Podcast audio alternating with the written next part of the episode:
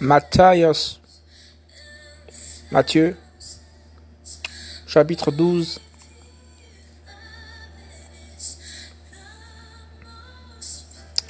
verset 1 à 50. Matthieu chapitre 12, verset 1 à 8. Yehoshua, le Seigneur du Shabbat.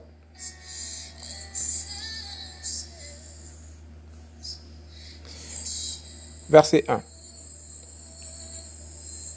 En ce temps-là, Yahushua passa à travers les champs semencés en jour de Shabbat, et ses disciples qui avaient faim se mirent à arracher des épis et à les manger. Mais les pharisiens voyant cela lui dirent,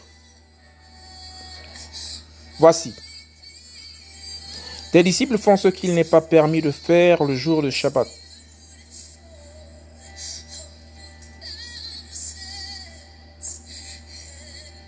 Voici, tes disciples font ce qu'il n'est pas permis de faire le jour du Shabbat.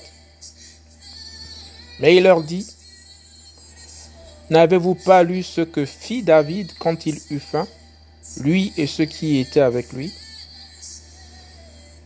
Comment il entra dans la maison d'Élohim et mangea les pains de proposition? Qu'il ne lui était pas permis de manger, ni à lui, ni à ceux qui étaient avec lui, mais